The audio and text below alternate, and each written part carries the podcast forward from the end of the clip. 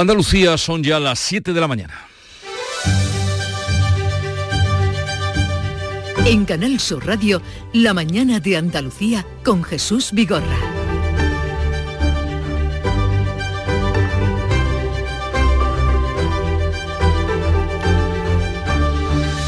Buenos días queridos oyentes, llegó el día 16 de noviembre, entrega de los Grammys en Sevilla y Día Mundial del Flamenco.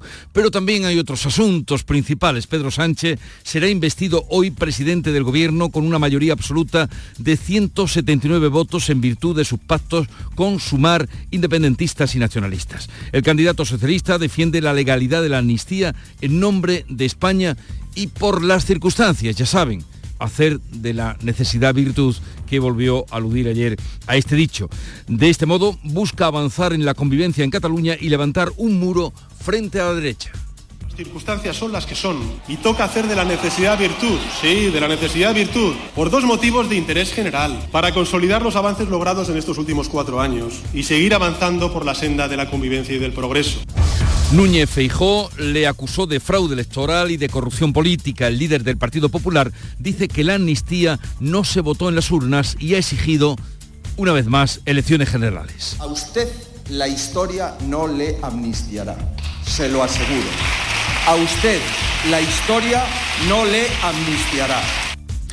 Vox se ausentó del hemiciclo después de la intervención de Abascal y de que éste acusara de golpista y dictador a Sánchez y la presidenta del Congreso retirase sus palabras del diario de sesiones. Acuso al señor Pedro Sánchez de tratar de subvertir el orden constitucional y de preparar un golpe de Estado.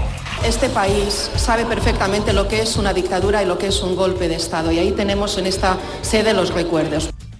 Los independentistas catalanes hacen ver su poder sobre el candidato en la nueva legislatura. Esquerra y Junts darán su apoyo a la investidura, pero ya advirtieron a Sánchez con dinamitar la legislatura si no se cumplen sus exigencias. El portavoz republicano, Gabriel Rufián, le advertía. Tenemos capacidad para obligarle a acabar con la represión hoy y para obligarle, quizá, a que se vote en un referéndum mañana. ¿Ve aquí alguna, alguna alternativa? A nosotros. No se la juegue. Las protestas de anoche, era la decimotercera noche ante la sede socialista de Ferrá, se saldan con 14 detenidos y 9 heridos, uno de ellos policía. Se han concentrado unas 2.000 personas. La policía cargó contra los radicales que estaban lanzando botellas y quemaron esteladas. Aquí en Andalucía, Juanma Moreno enfría el acuerdo sobre Doñana entre gobierno y Junta. El presidente andaluz acusa a Sánchez de mentir en su discurso de investidura en el que arremetió contra la Junta y calificó de amenaza de muerte la ley de regadíos para la corona norte del parque. Moreno asegura que aún no hay acuerdo porque no hay solución para los agricultores. Todavía el acuerdo no está cerca. Hasta esta, la ley que tramitamos en el Parlamento tenía un objetivo fundamental, que era resolver el problema, en este caso, de una serie de, de agricultores hasta que ese problema no, no, esté razonablemente resuelto, pues evidentemente no va a poder haber acuerdo. No estaba tan maduro ese acuerdo. Sevilla acoge esta noche la gala de entrega de los premios Grammy Latinos. Medio mundo está pendiente de esta vigésimo cuarta edición que por primera vez se está celebrando fuera de Estados Unidos. En la ciudad los fans llenan las calles, las puertas de los hoteles donde se alojan los artistas y de pronto se encuentran con la sorpresa de que Manuel Carrasco y Camilo aparecen a la puerta del hotel y cantan.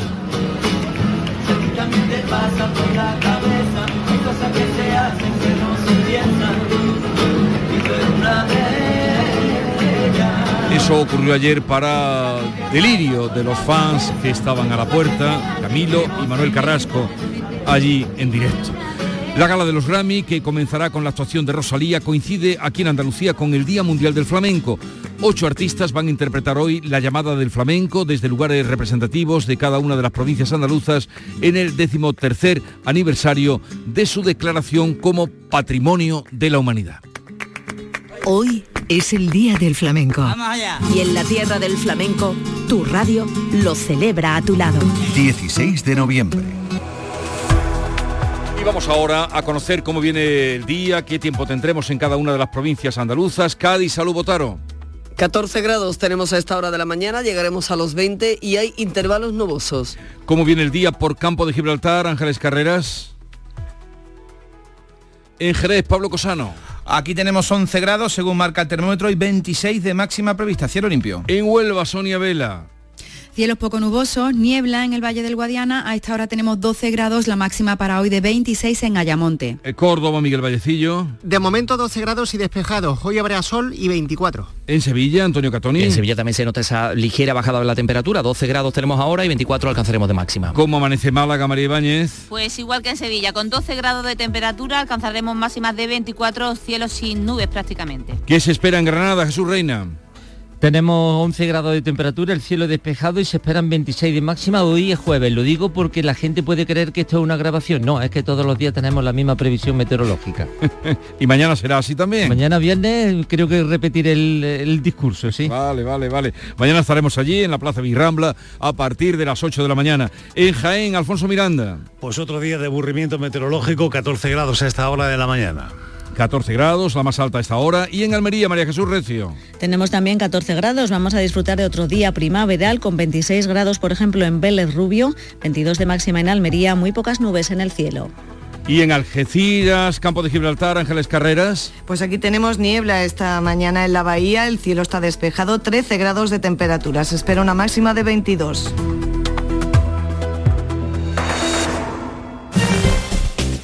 Vamos a conocer cómo se circula a esta hora por las carreteras de Andalucía. Conectamos con la DGT, nos atiende Patricia Arriaga. Buenos días. Buenos días, pues arranca esta jornada de jueves y lo hace ya con tráfico lento en Sevilla. Precaución en la ronda SE30 en Puente del Centenario hacia la A49. También van a encontrar retenciones por obras en el acceso a la capital onubense por la A497, la carretera de Punta Umbría, en la zona del puente del río Odiel. En el resto de carreteras hay tráfico en aumento, especialmente en el acceso a Málaga, pero de momento sin retenciones. Recordamos, eso sí, mucha precaución por unas obras de mejora que se están llevando a cabo en la noche en Sevilla, precisamente en la ronda S30 en la zona del puente del Centenario.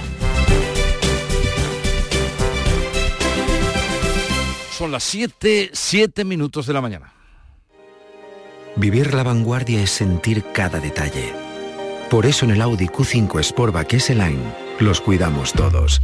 Condúcelo con el acabado deportivo S-Line, con faros Matrix LED y llantas de 19 pulgadas. Disfrútalo ahora con entrega inmediata y las ventajas de financiación de Audi Opción. Red de concesionarios oficiales Audi.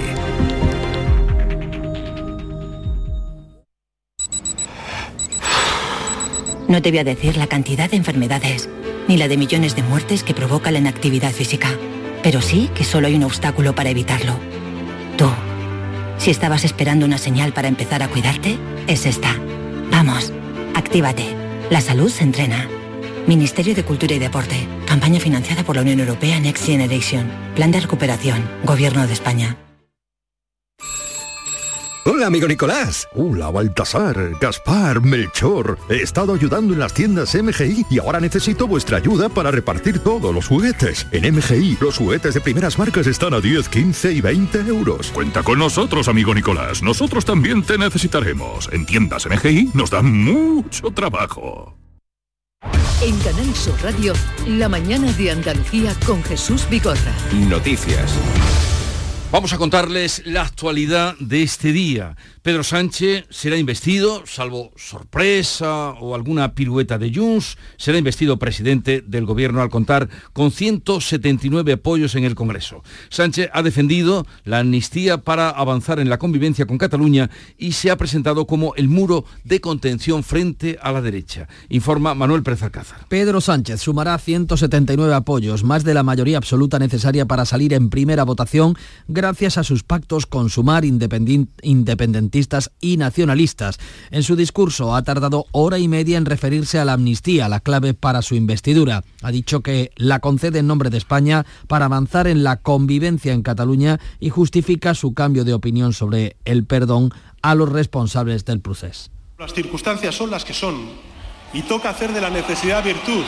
Sí, de la necesidad virtud. La amnistía que planteamos es perfectamente legal. El candidato socialista se ha presentado como el muro de contención frente a PP y Vox. Sánchez ha desgranado sus compromisos de legislatura plagados de medidas sociales como ampliar el bono joven para el alquiler y llevar hasta junio de 2024 la rebaja del IVA de los alimentos. En algunas, como la gratuidad del transporte público o la reducción de las listas de espera sanitarias, las competencias son de las comunidades autónomas. A Núñez en respuesta al candidato, planteó una oposición firme y dura frente a Sánchez, al que acusa de corrupción política con la amnistía y a su vez volvió a pedir elecciones anticipadas. El presidente del PP aseguraba que la amnistía es el pago de Pedro Sánchez para mantenerse en el poder y ha exigido de nuevo que se celebren elecciones generales frente a lo que considera un fraude electoral. A Pedro Sánchez le decía que no le va a amnistiar la historia. Es una responsabilidad enorme con mi país liderar la oposición a un gobierno como el suyo, que ha perpetrado antes de nacer el mayor ataque al Estado de Derecho de nuestra historia reciente. Y es para mí un orgullo ser un líder de la oposición que puede mirar a la cara a todos sus votantes. Usted dormirá en la Moncloa, pero jamás podrá decir esto. Feijo ha acercado al PNV que le negó la investidura y ha marcado distancias con Vox. Su presidente Santiago Abascal acusaba a Sánchez de perpetrar un golpe de Estado. Y yo, junto a millones de españoles, acuso al señor Pedro Sánchez de tratar de subvertir el orden constitucional y de preparar un golpe de Estado. No es retórica, señorías. Este país sabe perfectamente lo que es una dictadura y lo que es un golpe de Estado. Y ahí tenemos en esta sede los recuerdos. Por tanto, señora Abascal, le pido que retire las palabras de golpe de Estado. Los diputados de Vox abandonaban el Pleno porque la presidenta Francina Armengol instaba a retirar esas palabras de Abascal, también unas relacionadas sobre el régimen de Hitler del libro de secciones. Informó Nuria Durán. Esquerra Republicana y Junts advirtieron a Pedro Sánchez con poner en riesgo la legislatura antes de darle su apoyo a la investidura. La portavoz de Junts se ha reunido con el número 3 del PSOE para expresarle su incomodidad por el discurso de Pedro Sánchez. En su intervención en la tribuna, Miriam Nogueras le ha advertido que la legislatura legislatura está condicionada a los avances en el cumplimiento de los acuerdos. Pero si tiene adelante sabe, que lo sepa todo el mundo, que nosotros no engañamos a nadie, que somos fieles a nuestros compromisos adquiridos y que si estamos aquí hoy es para hacer que las cosas cambien de verdad. El portavoz de Esquerra, Gabriel Rufián, ha asegurado a Sánchez que tienen capacidad para obligarle a votar un referéndum y le advierte. Nosotros hoy aquí tenemos capacidad para obligarle, para obligarle a acabar con la represión hoy y para obligarle, quizá, a que se vote en un referéndum mañana. ¿Ve aquí alguna, alguna alternativa a nosotros? No se la juegue. No se la juegue. Sánchez se ha comprometido a cumplir todo lo pactado. El debate se va a reanudar a las 9 de la mañana con las intervenciones de Bildu, PNV y grupo mixto antes de la votación. Todo se podrá seguir en nuestra cadena Radio Andalucía Información. Y fuera del Congreso, las protestas en las inmediaciones y también la decimotercera noche de protestas ante la sede socialista de la calle Ferraz, que se saldó anoche con 14 detenidos y 9 heridos, uno de ellos un policía ante la presencia del propio Santiago Abascal. Después de que el blindaje policial impidiera las manifestaciones en las cercanías del Congreso, la protesta ante Ferraz congregaba a 2.000 personas. Transcurrió tensa desde el principio y en medio de un dispositivo de mayor seguridad. Los más radicales han quemado banderas catalanas y han lanzado botellas, latas y petardos a la policía que cargaba.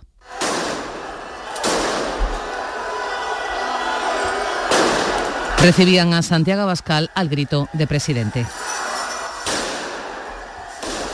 Y los comités de defensa de la República, em, los más contundentes, han convocado manifestaciones este viernes para calentar la toma de posesión de Pedro Sánchez. Con el lema ni pactos ni renuncias, los CDR convocan movilizaciones para seguir empujando a la clase política y seguir desestabilizando al Estado en un ataque a Junts y a Esquerra por haber pactado con el PSOE. El expresidente catalán Quim Torra del partido de Puigdemont también ha criticado los pactos del independentismo para la investidura de Sánchez. El sindicato Unificado de Policía anuncia una querella por si se llega a autorizar la protección de escolta en Bélgica que ha reclamado Carlos Puigdemont. El sub recuerda que sigue siendo un prófugo mientras la ley de amnistía no entre en vigor. Recalca este sindicato policial que sería un desvío de dinero público injustificable. Continúan las declaraciones contra la ley de amnistía. Ahora la Audiencia Nacional exige absoluto respeto a la división de poderes. Los fiscales del proceso piden al fiscal general que los defienda. La sala de gobierno de la audiencia hace suyo el comunicado del Supremo contra la supervisión de la labor jurisdiccional por otros poderes del Estado. El magistrado Manuel García Castellón ha denunciado por su parte ante el Poder Judicial al secretario de Estado de Justicia que le acusó de querer influir en las negociaciones de la investidura con la imputación de Puigdemont y de Marta Rubira por terrorismo. Los fiscales del Prusés han pedido también al fiscal general del Estado que les defienda de las acusaciones de persecución judicial que aparecen en el pacto de PSOE y Junts. Colapsado el registro telemático de la Comisión Europea por la avalancha de denuncias contra la ley de amnistía. Muchas de ellas las han presentado despachos de abogados de toda España, también las hay de ciudadanos. El comisario europeo de Justicia, Didier Reinders, se ha mostrado abierto a una reunión con el gobierno español en cuanto la comisión haya acabado su evaluación sobre el texto de la amnistía. No se puede decir nada, solo he podido recibir el texto, ahora ya lo tenemos, lo analizaremos y después hablaremos con el gobierno español.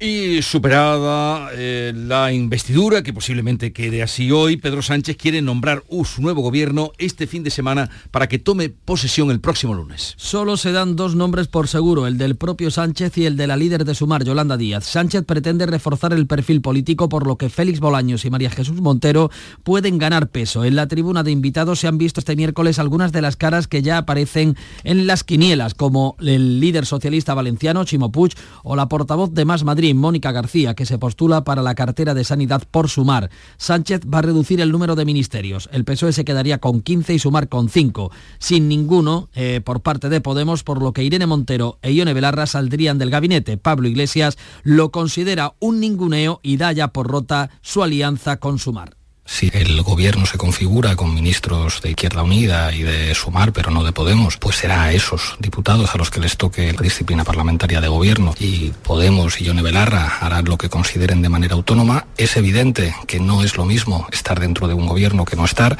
La ministra Belarra ha sido denunciada por un delito de odio contra los judíos por sus ataques a Israel en los que ha reclamado a la Corte Penal Internacional que detenga a Netanyahu por supuesto genocidio. La semana pasada se daba casi por hecho el pacto por Doñana, pero la crispación en las últimas horas en la sesión de investidura ha enfriado el acuerdo para los regadíos del entorno del Parque Nacional. Pedro Sánchez ha aprovechado su intervención en la tribuna para jactarse de haber defendido Doñana frente a la proposición sobre los regadíos de PP y Vox.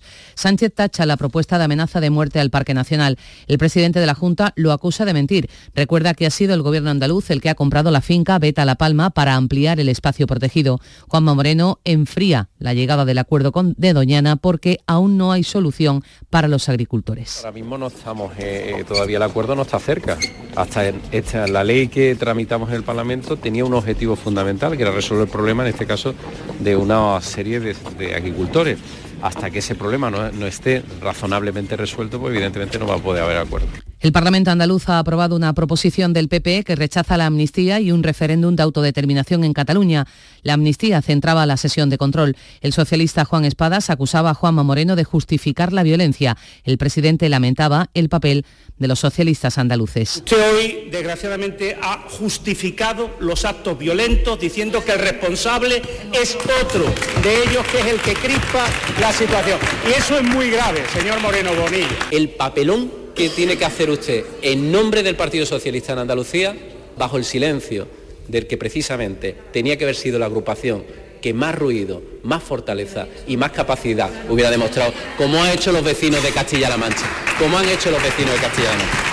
Vox exige más contundencia en la respuesta a Sánchez. Por Andalucía pide a Moreno que enfríe la calle, mientras adelanta Andalucía lamenta que el acuerdo con las élites catalanas acabe pasando factura a Andalucía. Eh, pues el Pleno del Parlamento andaluz va a debatir hoy las enmiendas a la totalidad del presupuesto de la Junta para 2024. Los tres grupos de izquierda pedirán la devolución de las cuentas que ascienden a 46.753 millones de euros, eh, un 2,5% más que las de este año. Vox ha avanzado que presentará enmiendas parciales durante el trámite en comisión. Las enmiendas a la totalidad van a ser rechazadas este jueves y las cuentas superarán el primer trámite con la mayoría absoluta del PP. A partir de hoy, las familias andaluzas con menos recursos podrán solicitar a la Junta el bono digital para contratar Internet. Se trata de un descuento de 240 euros en la factura durante un año. Para acceder al bono hay que estar empadronado en Andalucía y ser beneficiario de la renta mínima de inserción o del ingreso mínimo vital. Se esperan alrededor de 30.000 solicitudes que deberán presentarse a través de la plataforma de la Junta Andalucía Vuela. El consejero de la presidencia, Antonio Sanz, decía. Bueno, es un bono digital es un bono pensado en las familias con mayores necesidades que no tienen capacidad económica para poder hacer frente a, poder tener eh, wifi eh, para desarrollar lógicamente lo que sería el uso de las nuevas tecnologías en sus casas el gobierno andaluz ha dotado este programa de ayuda con una partida de casi 7 millones de euros. El Consejo de Seguridad de la ONU adopta una resolución que pide pausas y corredores humanitarios urgentes en Gaza, la primera después de cuatro intentos, y un tercer grupo de 29 españoles ha salido esta noche de Gaza y viaja ya hacia el Cairo. Se van a reagrupar con los 114 que habían salido previamente. El Ministerio de Exteriores da por terminada esta fase de la evacuación. Ahora tomará el relevo defensa que tiene previsto repatriar cuanto antes a los 143 nacionales a España en un avión del ejército. Y esta noche es la gran noche de los Grammy y Sevilla acoge la gala de entrega de los famosos gramófonos de los Grammy latinos. Medio mundo pendiente de esta vigésimo cuarta edición que por primera vez se va a entregar fuera de Estados Unidos. A la gala van a asistir 5.000 invitados. Podrá seguirse por televisión en todo el mundo desde las diez y media de la noche, hora española. Laura Pausini es la persona del año para la Academia Latina de Grabación. Anoche la italiana recibía el reconocimiento. Una veintena de compañeros han versionado sus temas más populares, Vanessa Martín, Niña Pastori, Bisbal o Alejandro Sanz.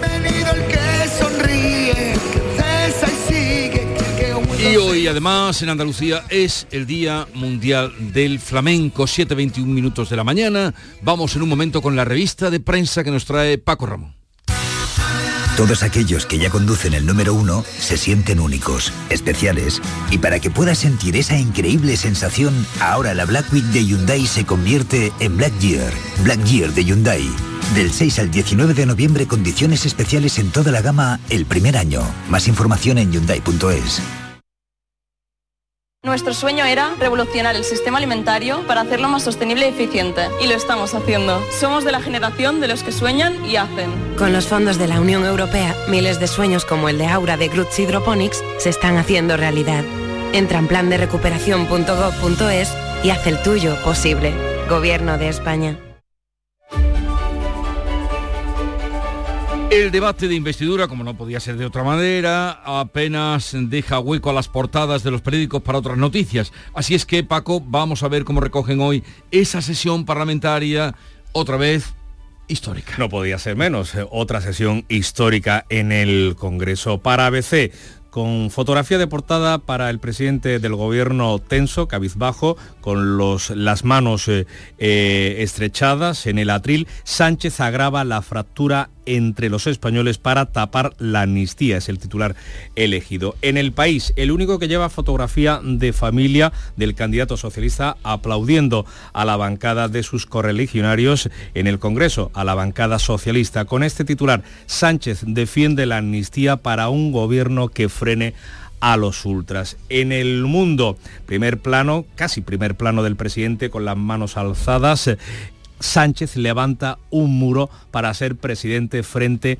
a media España. En la vanguardia, doble fotografía, una para Sánchez mirando a la derecha, la otra de Feijó abajo, mirando a la izquierda, los dos con gestos en las manos o gesticulando con las manos, mejor dicho. Sánchez defiende el diálogo y Feijó ve la investidura un fraude. Y en la razón, los dos dirigentes políticos confrontados fotográficamente, Sánchez elige el radicalismo y la crispación para tapar la amnistía. ¿Y los editoriales, Paco, que dicen, que cuentan? Pues vamos a ver. Eh, ABC, Sánchez aviva la división, es el título elegido de su editorial. El presidente en funciones elude rendir cuentas sobre la ley de amnistía e intenta presentarse como la única alternativa legítima agitando el miedo a la oposición. Dice el diario de Vocento que Sánchez dedicó la mayor parte de su turno, de su turno de palabra, a desacreditar al jefe de la oposición y renunció a detallar su programa político para los próximos cuatro años. Su intervención resultó insólita ya que en lugar de presentarse como el futuro gobernante de todos los españoles,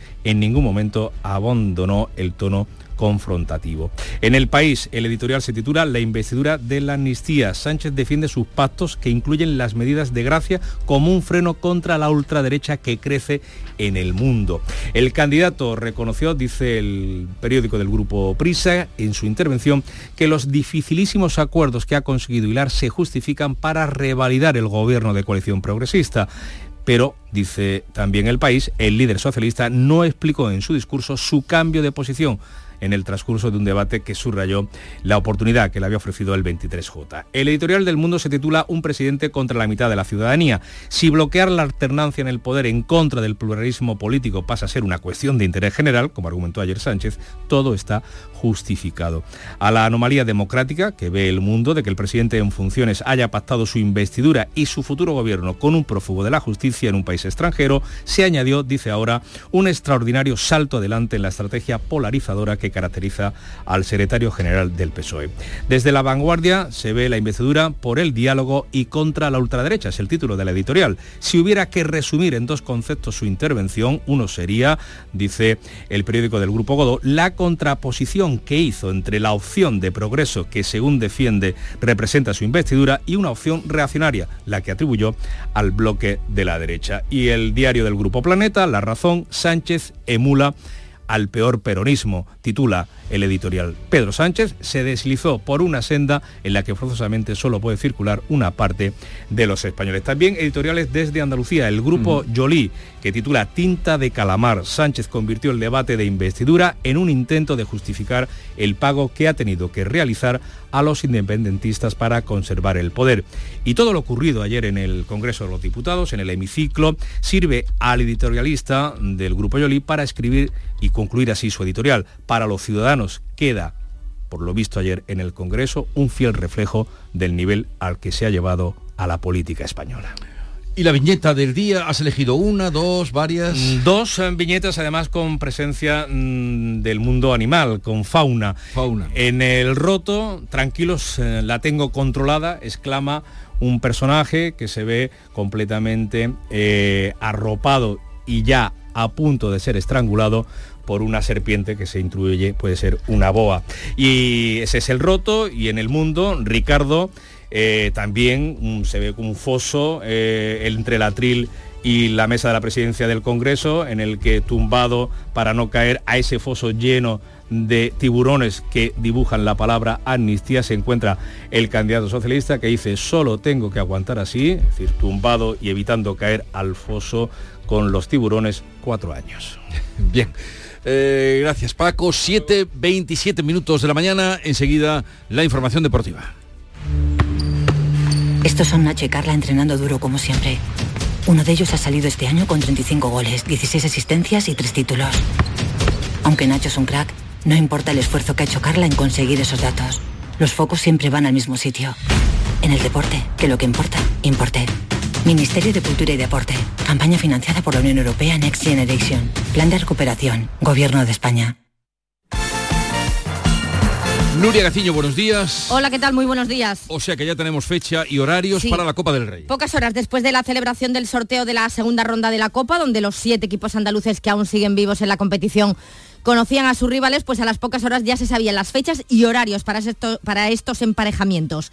El día elegido es el festivo 6 de diciembre, en el que a las 12 del mediodía la Almería visitará al Barbastro Oscense. A la misma hora el Antequera recibirá al Huesca, que no atraviesa por su mejor momento, está en la parte baja de la clasificación de segunda. Ya por la tarde, también el día 6 de diciembre, a las 7, el Betis se desplaza de Nueva Extremadura para jugar con el Villanovense. Desplazamientos más largos tendrán el Sevilla y el Cádiz. Los cadistas tienen que viajar hasta Aranda del Duero, a Burgos, para medirse con el Arandina a las 7 de la tarde y los sevillistas se enfrentarán a la Astorga de tercera división a las 9 de la noche. En cuanto al Linares, juega el mismo día a las 8 en casa frente al Elche y el único andaluz que juega el día siguiente, el 7 de diciembre, a las 8 de la tarde es el Málaga que recibe al Eldense Alicantino. También hemos tenido sorteo de la Copa de la Reina, octavos de final, donde el Betis el que, es el que peor parado ha salido. Se las tendrá que ver con el Real Madrid. El Sporting de Huelva jugará en su campo ante la Real Sociedad y el Sevilla visitará al Levante Las Planas. Esta eliminatoria se va a disputar los días 13 y 14 de enero. Y la selección española de fútbol que juega hoy en Chipre. La cita la tenemos a las 6 de la tarde, hora en la que España se mida a Chipre en partido clasificatorio para la Eurocopa del 2024. Una, una clasificación que ya tiene en el bolsillo España, pero ahora el objetivo es quedar primera de grupo para poder ser en el torneo continental cabeza de serie y tener así rivales más asequibles. El partido lo podrán seguir en RAI a partir de las 6 menos cuarto. Además, Alcaraz depende de sí mismo para alcanzar las semifinales del ATP de Turín eh, tras ganar al ruso Rublev. Y en cuanto a la Liga de Fútbol Sala, derrota del Jaén Paraíso Interior ante el Pozo Murcia por 3 a 2. Eh, Nuria Gaciño, que tengas un bonito día. Igualmente, que lo disfrutes. Llegamos a las 7 y media de Andalucía.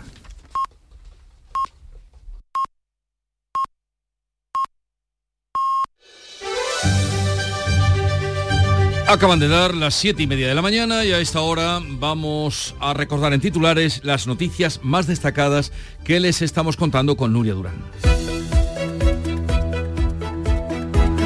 Salvo sorpresa de última hora o pirueta de Junts, Pedro Sánchez será investido hoy presidente del gobierno con una mayoría absoluta de 179 votos. El candidato socialista defiende la legalidad de la amnistía en nombre de España y debido a las circunstancias, dice, para Sánchez es el modo de avanzar en la convivencia en Cataluña y de levantar un muro frente a la derecha. Núñez Feijó acusa a Sánchez de fraude electoral y de corrupción política. El presidente del PP dice que la amnistía no se votó en las urnas y ha exigido elecciones generales. Vox se ausenta del hemiciclo después de de que Abascal acusara de golpista y dictador a Sánchez.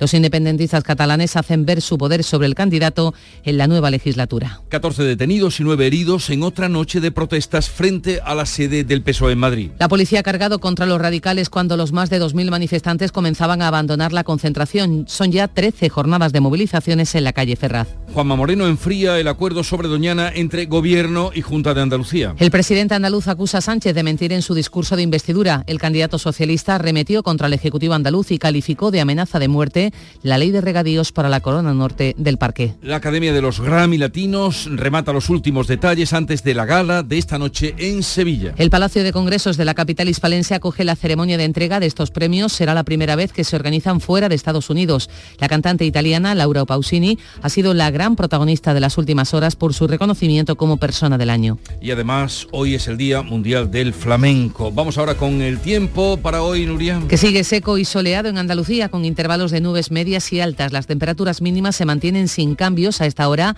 Las máximas van a ir en ligero descenso. Hoy se mueven entre los 26 de Granada, los 22 de Cádiz y Almería. Los vientos soplan flojos y variables.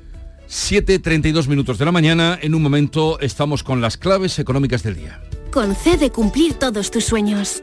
Cajamar pone a tu alcance la financiación que necesitas. Entra en el simulador de préstamos de nuestra web, elige el importe, el plazo y deja de soñar. Infórmate en cajamar.es o en tu oficina más cercana. Financiación otorgada por GCC Consumo. Cajamar Consumo. Cajamar. Distintos desde siempre. Frutos secos Reyes, mucho más que pipas. Disfruta con nuestra deliciosa variedad de frutos secos, snacks y golosinas en los más de 35.000 puntos de venta que tenemos en Andalucía o en frutosecorreyes.es. Ah, y ahora con tu pedido a partir de 20 euros, te lo llevamos a casa gratis. Frutos secos Reyes, tus frutos secos de siempre.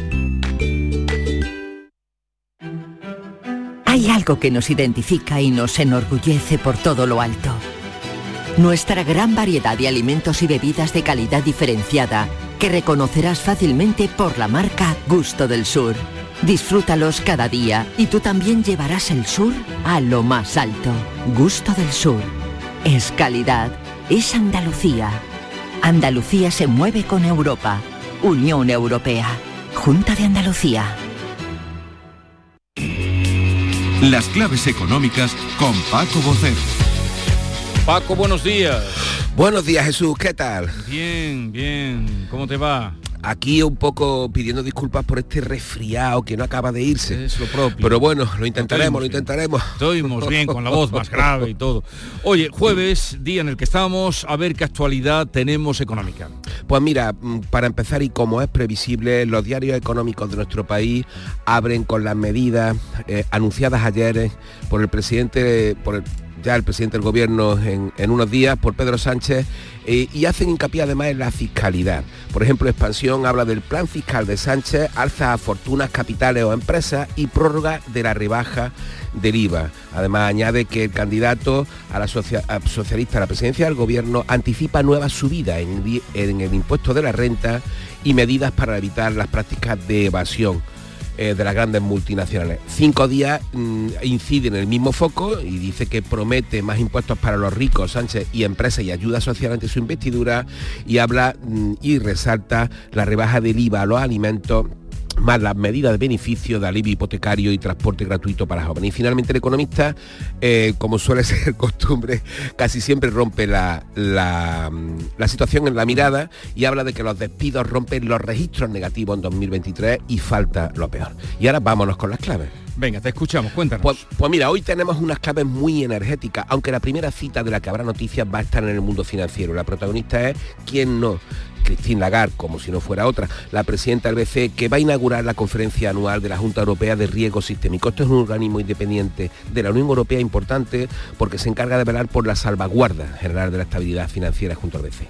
Lo importante, como te digo, mm, en sus declaraciones no es que vayamos a esperar que diga nada de lo distinto de lo que ya ha dicho, ¿no? Pero va a estar en el tono, en el tono en el que, en su mensaje, en un momento en el que hay que decirlo abiertamente, ¿eh? porque está ahí entre la sensación entre mercado y la evolución de los indicadores. Y es que se han descartado ya las subidas de tipos de interés oficiales en Europa. Los mercados así lo dicen con toda confianza. No tenemos más que ver al IBEX 35 como está subiendo estas últimas, estas últimas jornadas. Y mira, ya que hablamos de finanzas, nos venimos para nuestro país porque a su fin eh, la Asociación de Usuarios Financieros celebra su quinto congreso anual y van a tratar temas que seguramente tendrán un reflejo informativo importante y le echaremos un vistazo mañana. Por ejemplo, la exclusión financiera de los mayores, el sobreendeudamiento y la alternativa del ahorro y la inversión minorista, es decir, la nuestra, en estos momentos. ¿Qué podríamos hacer con nuestro dinero? Muy bien. Y esas claves energéticas a las que te referías tienen que ver con el empleo en el sector protagonizado por las renovables.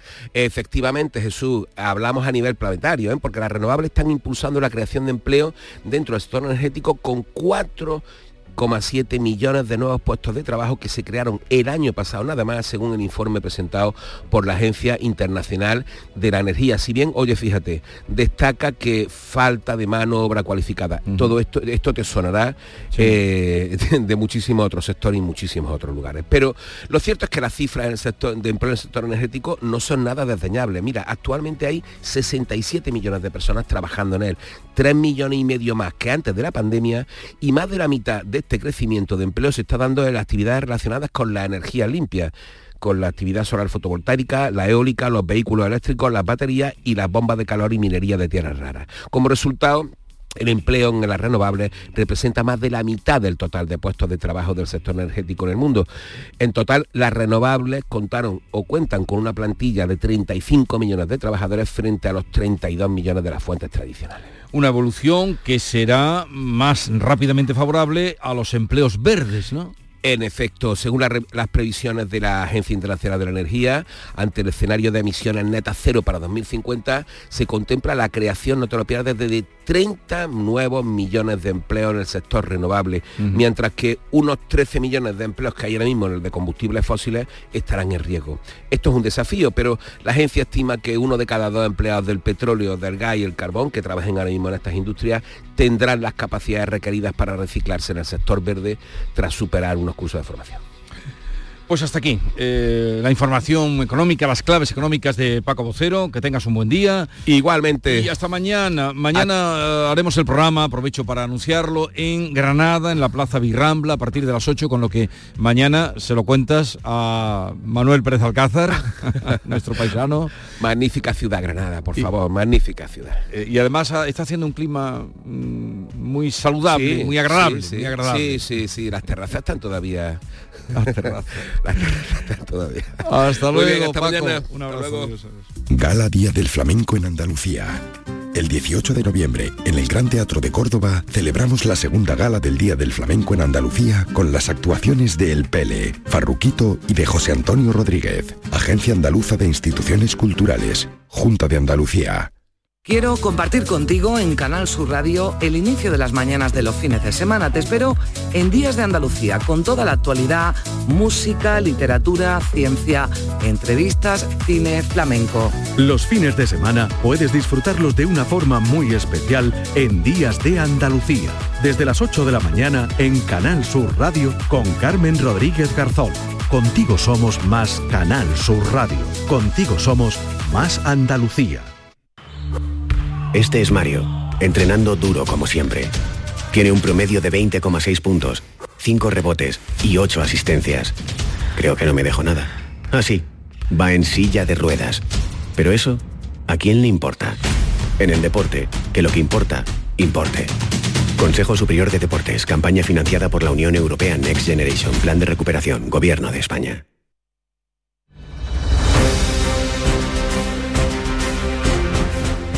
Vamos ahora con otras noticias de Andalucía, como la que nos llega desde Jerez, donde ha habido esta noche un tiroteo y hay una persona que está herida tras recibir dos disparos de bala. Cuéntanos, Pablo Cosano. Pues sí, la policía busca hasta ahora al autor de los disparos que han herido a una persona durante una trifulca registrada en la calle Nueva, en el barrio jerezano de Santiago. La víctima, de nacionalidad extranjera, ha sido trasladada al hospital de Jerez. La Policía Nacional investiga los hechos y ha cordonado la zona con la colaboración de la policía local. El herido ha sido atendido por médicos del 061 y según publica Diario de Jerez, la ambulancia debió salir por la calle Cantarería, mientras los agentes de policía mantienen cercado un edificio denominado por los vecinos como Los Túneles, frente a la antigua sede de la Peña Los Juncales. La localidad de Villanueva de las Torres, con 600 habitantes, no puede beber agua del grifo ni usarla para cocinar por los altos niveles de sulfatos. O sea, otra localidad, otro pueblo que está sin agua potable. Jesús Reina. No solamente hay sulfato en el agua del grifo, es que no se sabe de dónde ha venido. La alcaldesa Dolores Serrano ha señalado que se va a hacer un estudio para buscar la causa. Quiero hacer un estudio a ver el por qué, porque es muy raro que siempre se ha mantenido en, un, en unos valores y ahora esa subida tan grande. Ya, ya he solicitado botella, agua en botella y nada, lo repartiremos hasta la espera de, de la Cuba de Diputación. No ha llegado todavía ese agua embotellada ni al ayuntamiento ni tampoco a los supermercados. En Córdoba las cooperativas olivareras se están uniendo para molturar aceituna y compartir así los gastos de producción que están disparados. Ya hay en marcha un proyecto con buenos resultados económicos. Cuéntanos, Miguel Vallecillo. Se trata de la unión de las cooperativas Virgen del Campo de Cañete de las Torres y de Nuestra Señora del Valle Rico, de la aldea de Morente, que pertenece a Bujarance. El año pasado ya se unieron y al compartir esos gastos tuvieron una cuenta de resultados mejor que en la campaña anterior. Ahora se, está haciendo, se están haciendo propuestas a más cooperativas para que formen parte de este proyecto siempre permitiendo que cada empresa mantenga su propia identidad al producir aceite de oliva. Y en Málaga, prueba de fuego, porque hoy entra en vigor la ordenanza municipal que prohíbe en la ciudad las despedidas de solteros solteras en plena calle. María Ibáñez. Así es, se prohíbe transitar o permanecer en espacios públicos desnudo o únicamente en ropa interior con complementos que representen los genitales y muñecos o elementos de carácter sexual. Esas conductas pueden ser sancionadas con hasta 750 euros de multa. La finalidad de la nueva regulación no es otra que la de preservar el espacio público como un lugar de encuentro, convivencia y civismo. Y es que recuerda al ayuntamiento que se ha impulsado esta normativa entre la proliferación de fiestas de este tipo en los últimos años y mucha gente pendiente, ciudades, de a ver cómo se desarrolla esa, ordenanza en Málaga. Juicio hoy en Almería contra tres hombres acusados de secuestrar a un compatriota por el supuesto robo de 20.000 euros. Sufrió agresiones durante su cautiverio que le provocaron la muerte. La Fiscalía pide para cada uno de ellos 27 años de prisión. María Jesús Recio. En el juicio con jurado popular, la Fiscalía acusa a los tres hombres de un delito de asesinato y otro de detención ilegal. Contactaron con este hombre y vivieron con él un mes. Uno de los compatriotas que vivía con él pensó que le había robado 20.000 euros. Juntó a los tres personas para poder agredir e intentar que confesara. Lo maniataron con una mordaza y bridas en las muñecas. Le causaron un gran dolor y una muerte cierta al golpearle durante dos días. Recibió incluso 11 puñaladas. La Fiscalía dice que las lesiones le causaron un gran sufrimiento y pide por ello que indemnicen con 120.000 euros además a cada uno de los tres hijos del fallecido. Profesionales del Virgen del Rocío, el hospital, desarrollan un nuevo robot para el tratamiento de de los niños enfermos de cáncer. ¿En qué consiste, Antonio Catoni? Pues mira, es el robot que se llama Haru, que esto significa eh, primavera en, en japonés, que está impulsado por varios países y lo que tendría es aplicaciones para lograr interactuar con los pacientes, detectar señales sociales y emocionales. Entonces, ahí está lingüistas trabajando con el robot Haru para mm, re- tratar de reproducir el lenguaje de los niños, que es más figurativo e imaginativo y que el Haru pues lo entienda. presenta para nosotros una serie de retos muy interesantes a la hora de cómo tenemos que diseñar los diálogos entre el hombre y la máquina, entre el chico y la máquina, de forma que, que se pueda llegar a conseguir las tareas que se precisan. Podría estar listo la próxima primavera. Y casi 23.000 personas son las que integran la comunidad de la Universidad de Cádiz. Están hoy llamadas a las urnas para decidir quién será el próximo rector o rectora. Salud, Botaro. Durante los seis próximos años, el elegido o elegida deberá afrontar importantes retos como la aplicación del nuevo modelo de financiación, la internacionalización de la universidad y, claro está, el futuro traslado de ciencias de la educación a Valcárcel. A las 10 de la mañana abren las urnas, hay que elegir entre dos candidatos, el catedrático de Ingeniería Química Casimiro Mantel y la catedrática del Departamento de Química Física María Jesús Mosquera. Y hoy, 16 de noviembre, es el día de la provincia de Huelva. Se van a entregar las medallas que concede la Diputación y también es el Día Mundial del Flamenco. A partir de las 10 de la mañana lo festejaremos. Llegamos así a las 7.45 minutos, 8 menos cuarto, es el tiempo de la información local. Atentos. En la mañana de Andalucía de Canal Sur Radio, las noticias de Sevilla con Antonio Catoni. Buenos días, Sevilla es centro de atención para más de 100 millones de personas en todo el mundo porque Fibes acoge la ceremonia de entrega de los Latin Grammys, una gala con 5.000 invitados de la industria de la música, 300 nominados, entre los que Pablo Alborán es el español que acumula más nominaciones, hasta 5. Crece la expectación y se producen momentos como este, Manuel Carrasco y Camilo que sacaban la pasada tarde sus guitarras a la calle para cantar delante de sus fans. Sucedía a las puertas de su hotel en la Avenida de la Constitución.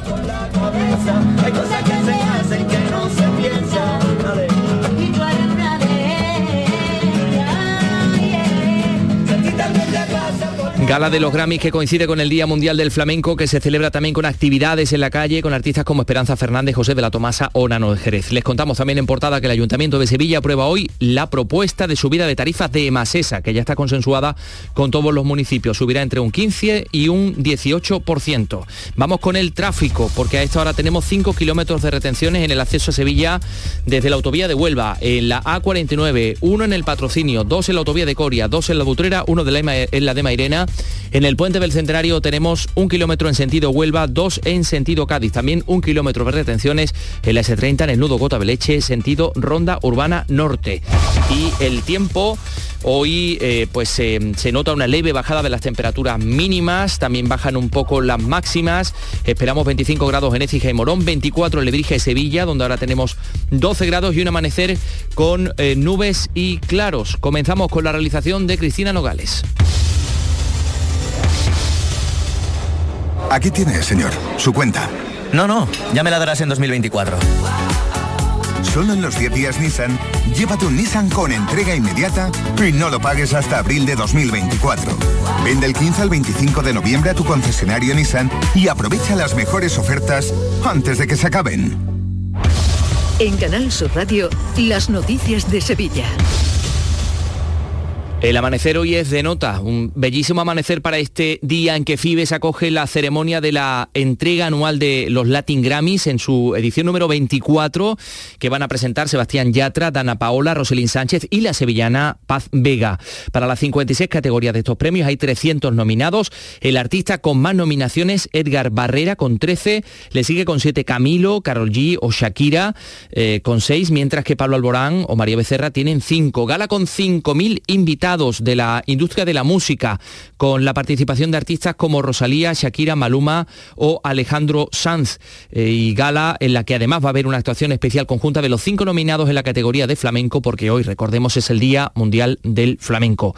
Eh, gala en la que Sevilla va a ser protagonista, como nos decía el director general de la Academia Latina de Grabación, Manuel Abud, que también destacaba que los premios Grammy reúne a todos los profesionales, porque son ellos mismos los que se votan y los que se premian. Nosotros premiamos la excelencia musical. Y no es un jurado, no es una persona individual, no soy yo, es un reconocimiento entre sus colegas.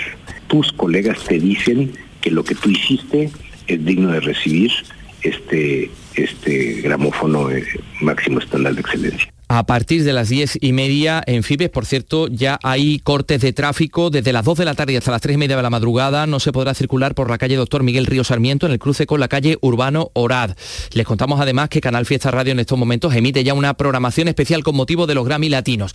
Y lo que pasaba anoche, Laura Pausini persona del año. Recibía ese reconocimiento en una de las naves de Fibes perfectamente adaptada para este acto con diferentes escenarios y donde, por ejemplo, cantaba Alejandro Sanz. Bienvenido el que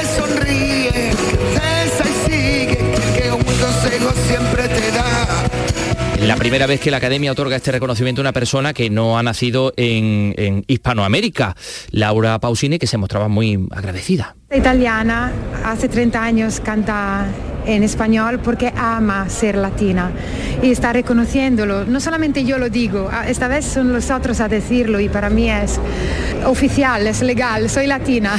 El alcalde de la capital, José Luis Sanz, aseguraba en Canal Sur Radio que Sevilla intentará volver a tener eh, los eh, Grammys latinos. Cree que sería factible en el marco del acuerdo entre la Junta y la Academia.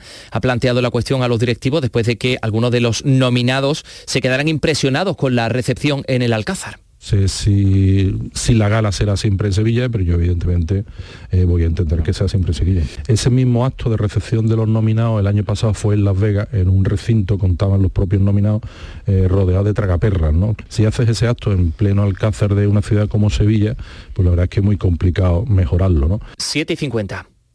Bordadores, imagineros, pintores, restauradores, tallistas, doradores, pasamaneros, cordoneros, escultores, todos ellos y muchos más formamos parte del sector de los comercios del arte sacro de Sevilla. Visítanos. Arte Sacro, un tesoro a tu alcance en el corazón de Sevilla. Programa de apoyo al comercio minorista, promovido por la Cámara de Comercio de Sevilla y financiado por Fondos FEDER. Colabora Ayuntamiento de Sevilla y Asociación Gremial Sevillana de Arte Sacro. Las noticias de Sevilla. Canal Sur Radio. Vamos con la información deportiva a esta hora. Antonio Camaño, buenos días. Hola, ¿qué tal? Muy buenos días. El Sevilla y el Betis ya conocen a sus rivales en la segunda eliminatoria de la Copa del Rey. Los de Diego Alonso se van a enfrentar en León al Atlético Astorga, equipo de la tercera federación y que se va a disputar el próximo 6 de diciembre a las 9 de la noche. Y el Betis se va a enfrentar, algo más cerquita, al Villanovense en esta segunda eliminatoria de la Copa del Rey. Se va a jugar el miércoles 6 de diciembre a las 7 de la tarde, dado que el domingo 3 los verdiblancos visitan a la Almería y el sábado 9 recibirán al Madrid en el estadio de Heliópolis. Este mes en Sirsa Renault y su red de agencias solo podrás decir... Sí quiero. Para los enamorados del volante, este es el momento de un sí quiero con Sirsa Renault y su red de agencias. Ven y enamórate de nuestros precios en todos los modelos como el del nuevo Renault Clio desde 15.500 euros. Este es el si quiero que estabas esperando. Y ahora además, si vienes antes del 30 de noviembre, te llevas una magnífica cesta de Navidad. Sí quiero. En Canal Sur Radio, las noticias de Sevilla. La pasada tarde se rescataba el cuerpo sin vida de un hombre que se había lanzado al río Guadalquivir desde la margen izquierda a la altura del puente de Triana. La Policía Nacional ha abierto una investigación para tratar de aclarar las circunstancias que han provocado este trágico suceso.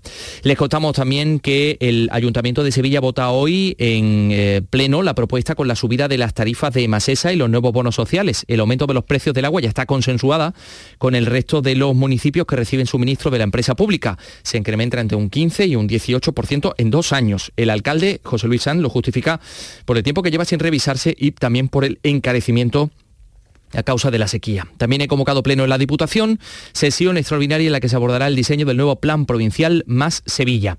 Y la ordenanza de eh, los bares de los veladores, el Ayuntamiento plantea limitar a cuatro horas diarias el horario de consumo en la puerta de los bares que no pueden tener veladores ni mesas altas. Eh, se amplía el horario de los veladores en una hora hasta la una de la madrugada y hasta las 12 en las zonas saturadas. Eh, de momento esta normativa es un borrador abierto a las propuestas de ambas partes. El presidente de los hosteleros Alfonso Maceda, va a pedir que se mantengan los eh, veladores de la tarima, los veladores COVID. Primero que delimita muy bien la zona de veladores, luego que, deja el paso libre en, el acerado y que estéticamente pues no, no, no están quedando mal. Pues eh, la próxima reunión de la Comisión de Veladores se celebrará en noviembre. El delegado municipal de urbanismo, Juan de la Rosa, espera que con estas propuestas de los sectores afectados pues surjan unas ordenanzas consensuadas. Un texto que por supuesto está sujeto a modificaciones y a incluir las propuestas que ellos realicen. Nuestro único objetivo es elaborar un texto que esté consensuado con todos y garantice la convivencia con los vecinos. Agentes del mismo del cuerpo de la policía han detenido en el barrio de Torreblanca a un hombre por robar una autocaravana en Nervión, en el entorno de Santa Justa, tras agredir con un arma blanca al propietario. Como cuenta la portavoz de la policía, Sonia Periáñez, la víctima requirió asistencia médica. Según manifestó la víctima, un individuo había procedido a sustraerle su vehículo tipo autocaravana, empleando para ello una gran violencia y utilizando un arma blanca con la que le hirió en el brazo izquierdo. Les contamos también que con el tradicional pregón, que este año corre a cargo de Juan Manuel Bonet, comienza hoy la Feria del Libro Antiguo y de Ocasión. Será mañana cuando abra el público en la Plaza Nueva hasta el 9 de diciembre. Cita imprescindible en la agenda cultural de la ciudad, que cuenta un año más con la programación de actividades paralelas que incluye un ciclo de conferencias. Y hoy, por supuesto, es el Día Mundial del Flamenco. Se va a desarrollar y se va a celebrar de muy diversa forma con espectáculos gratuitos a pie de calle. No se pierdan el de Esperanza Fernández en el muelle de la sala acompañada de toda su familia a la una de esta tarde.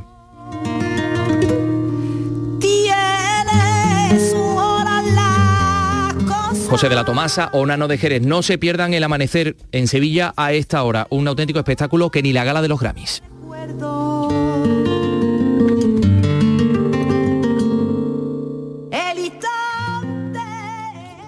Escuchas La mañana de Andalucía con Jesús Vigorra. Canal Sur Radio. Aquadeus, el agua mineral natural de Sierra Nevada, patrocinador de la Federación Andaluza de Triatlón, les ofrece la información deportiva.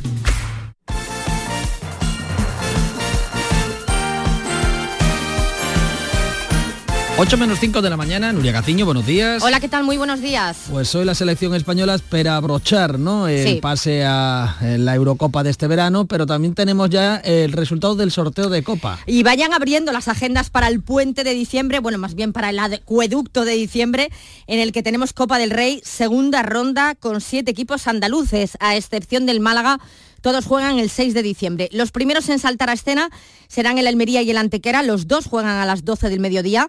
El Antequera recibe al Huesca, que no atraviesa por su mejor momento. De hecho, está en los puestos de abajo de segunda división, están puestos de descenso. Y por su parte, el Almería visitará al Barbastro Oscense, conjunto de la segunda federación. Es cierto que todos coincidíamos en que la Copa para los almerienses era positiva por aquello de lograr la primera victoria de la temporada. Coincidíamos en la primera ronda. Pero claro, el principal objetivo para Garitano mm, es la liga esperábamos conseguir mejores resultados y antes, no nos vamos a engañar, no, no pensábamos que, que, pasando un mes o pasando cuatro partidos no hubiéramos ganado todavía. ¿no? Yo como futbolista los mejores recuerdos que tengo son de, situaciones de estas en las cuales salí. ¿no? Bueno, pues a ver si la segunda victoria en Copa pues da alas para lograr la victoria en la Liga. Ya por la tarde, también el día 6 de diciembre a las 7 el Betis se desplaza de nuevo a Extremadura para jugar con el villanovense.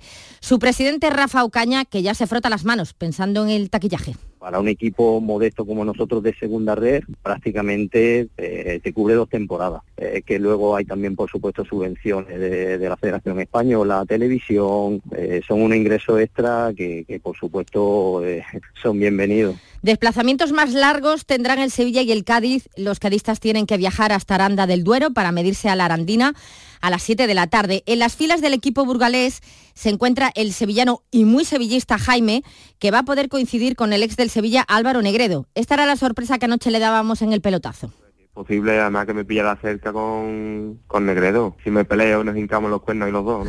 Pues espérate, espérate, que tengo una cosa en el contestador para ti. Escúchalo, sube, sube el volumen. Soy Álvaro Negredo. Bueno, ya he visto que nos ha tocado enfrentarnos dentro de dos semanitas, así que nada, nos veremos, nos conoceremos quieres, te, daré la camiseta, ¿vale? Si voy para allá. Así que nada, te mando un saludo y mucha suerte hasta, hasta el partido de Copa. Anda. Buah. Se me casi con, con la pene gallina, ¿no? Casi se quedó sin habla. Jaime, ex compañero, por cierto, del actual portero de las Torgas, Sergio García, que se las tendrá que ver con el Sevilla. Juegan a las 9 de la noche el 6 de diciembre. Precisamente el Sevilla era uno de los rivales que quería este vallisoletano. El motivo lo explicó en el pelotazo. Mi hermana es súper fan del Sevilla, es súper fan y, y yo estaba encantado, era uno de los equipos que quería y según sonó, vamos, según vi la bola, digo, no me lo puedo ni creer, digo, ya tengo a mi madre, a mi padre, ya tengo todos aquí. Digo, yo vivo solo en Astorga y ahora sí que me vienen a visitar. Digo, quita, quita. Digo, no les abren ni la puerta.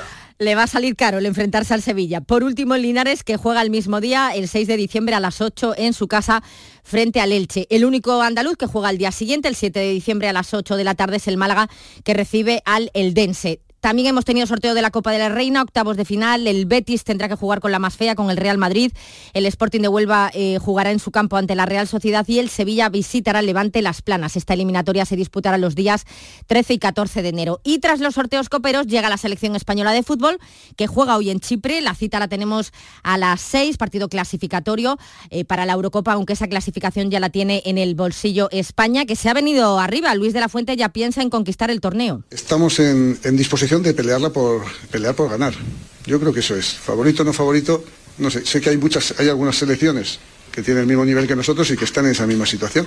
Y nosotros yo, que, yo creo que nuestra idea es tener la posibilidad de pelear por, por ganar. Luego ganar depende de muchísimos detalles y de pequeños detalles que a veces te llevan a un, a un sitio u otro, ¿no? Chipre, España lo podrán seguir en RAI a partir de las 6 menos cuarto de la tarde.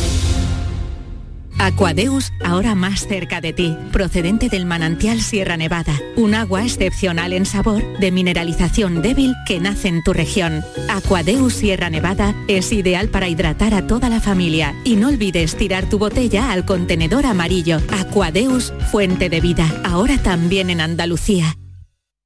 Canal Sur Radio, la radio de Andalucía.